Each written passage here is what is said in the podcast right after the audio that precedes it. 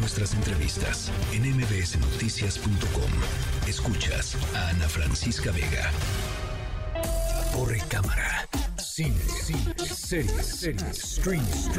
Con Arturo Magaña. The best way that I can describe it is after the show was over at a party or any any kind of social gathering, if one of us bumped into each other, that was it. That was the end of the night. You just Sat with that sat with the person mm-hmm. all night long. I remember that. And that was it.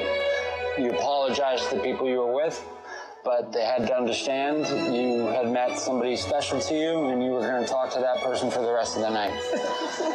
and that's the way I'm not it, laughing, I'm crying. It's so true. that's the way it worked. It's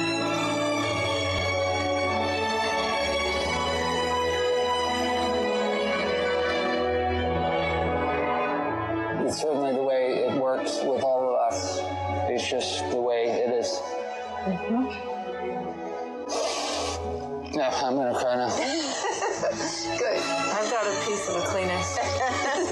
Thanks. I'll take it. It's your COVID Thank you. I'll take it. COVID tested? COVID tested.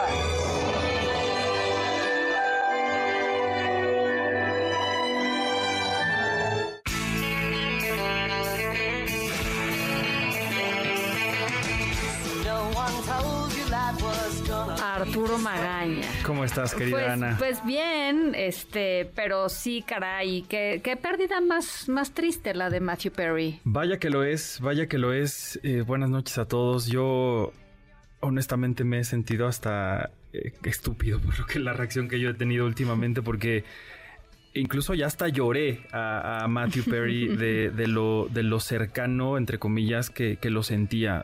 He sido fan de Friends desde que, desde que me la encontré en la televisión hace miles de años. Sí. Y sé que mucha gente también, entonces para mí fue algo impactante que jamás esperé, que jamás pensé en algo que iba a suceder y menos en ahorita, ¿no? Sí.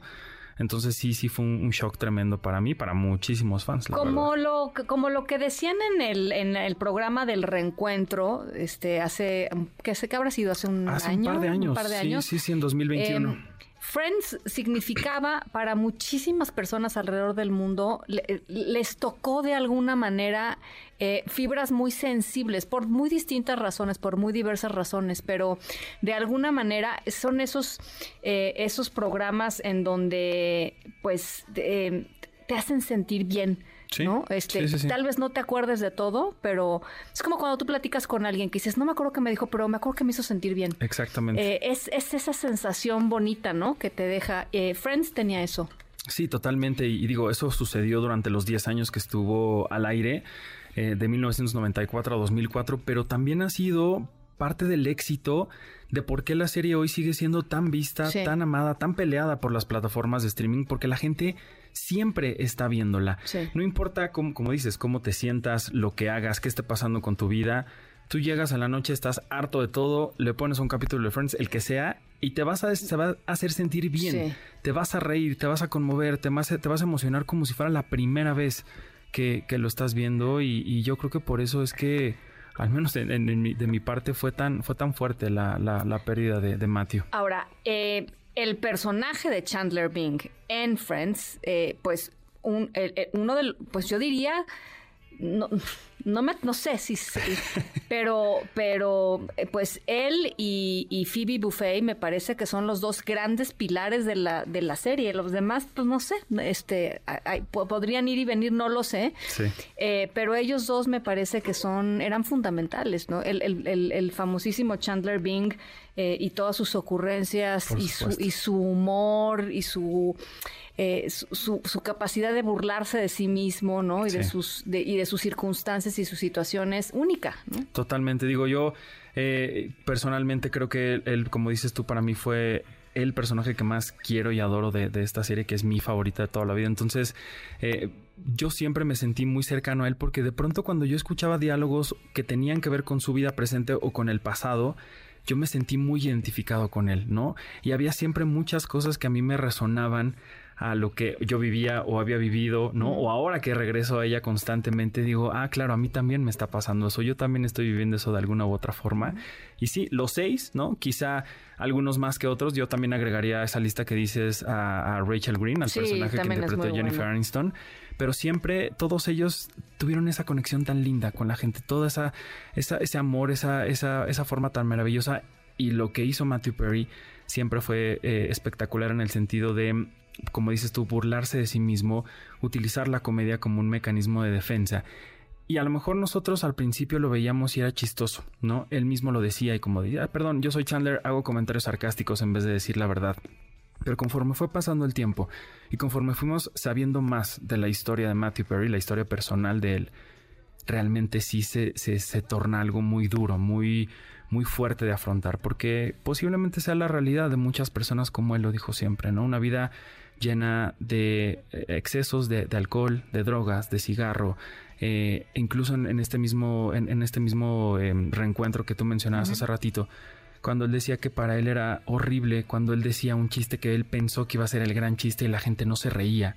Y él se quedaba con eso en la cabeza y no lo sacaban de ahí. Y eso, aunado a los problemas eh, emocionales, psicológicos que tenía, pues se fue para abajo cada vez más. Sí, muy, contrastante, digamos, la, imagen pública de, pues, de la otra cara también de, del actor y, no he leído su libro, em, es, he leído partes de la autobiografía que, él publicó hace pues, poquitito. Sí, hace un año. Hace, un, año. Friends, Lover and the Big Terrible Thing Amigos, amantes y aquello tan terrible. Exactamente. De Matthew Perry.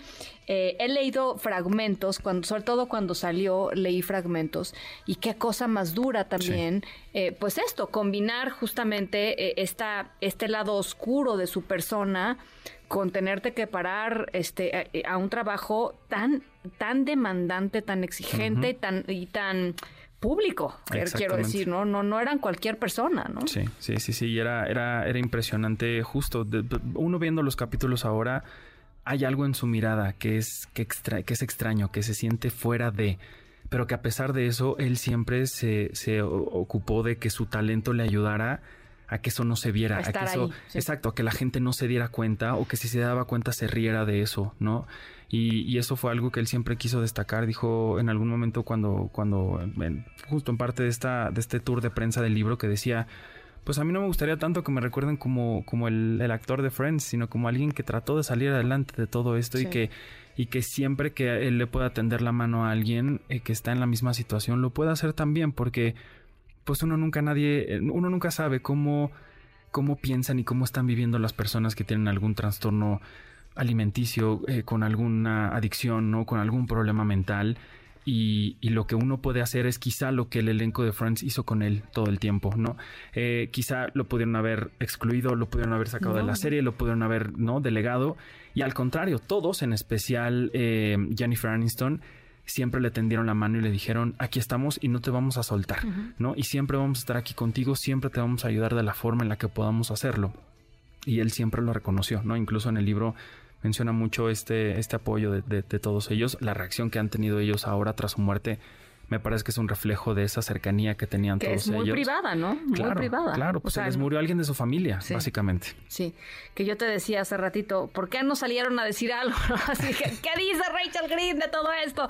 Este, ¿qué dice Rose Geller? De, pues, pues bueno, ¿no? Se, se, se guardaron eh, y, veremos qué hacen. Yo creo que van a hacer algo muy bonito, seguramente, como para celebrar la vida de, de su amigo este, y de su compañero de aventura y de alguien que marcó, ¡pum! Para siempre, ¿no? La cultura popular global, diría, porque ya estábamos en la globalización en ese momento. Entonces, significa para ti lo que significa para alguien en Seúl, lo que significa para alguien en Sudáfrica, lo que significa para alguien en Islandia, ¿no? Sí, sí, sí. Y mientras eso ocurre, pues nosotros podemos ver parte de lo, del resto de su trabajo que hizo, que, a mí me pareció siempre fascinante. Fools, Rushing, perdón, la película que hizo con Salma Hayek, Un impulsivo y loco amor, ¿no? Eh, también por ahí una serie espectacular llamada Studio 60 on the Sunset Strip, escrita y dirigida por el gran Aaron Sorkin. Eh, no es tanto lo que él hizo, pero creo que lo que hizo fue tremendamente significativo y aunque sea triste y aunque ya no, ya no esté más, ahí lo tendremos siempre en Friends, siempre dándonos ese amor, ese cariño, eso, tan lindo que nos transmitió todo el tiempo. Don Chandler Bing. Bueno, pues ahí está. Gracias, mi querido Arturo. A ti, querida Ana. Buenas que para quienes no, no, no nos están viendo, eh, Arturo Magaña trae su camisa de Friends. Mi playera de Friends. Por supuesto que sí. Luego les enseño toda mi colección que tengo. Buenísimo. Gracias, Arturo. Noticias.